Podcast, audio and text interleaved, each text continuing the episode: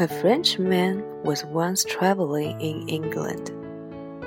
He could speak English quite well, but not perfectly.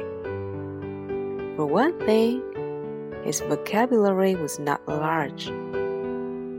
One day, he was having a meal in a small country hotel and wanted to order some eggs.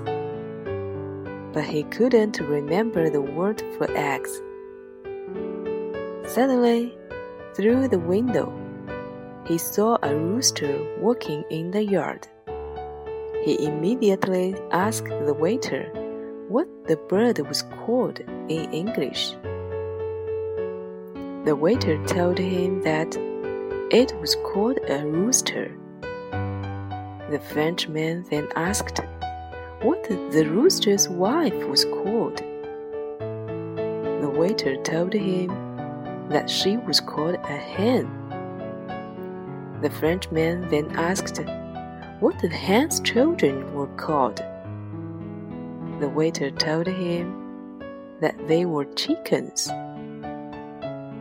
The Frenchman then asked what the chickens were called before they were born. The waiter told him they were called eggs. Fine, asked the Frenchman. Please bring me two eggs and a cup of coffee.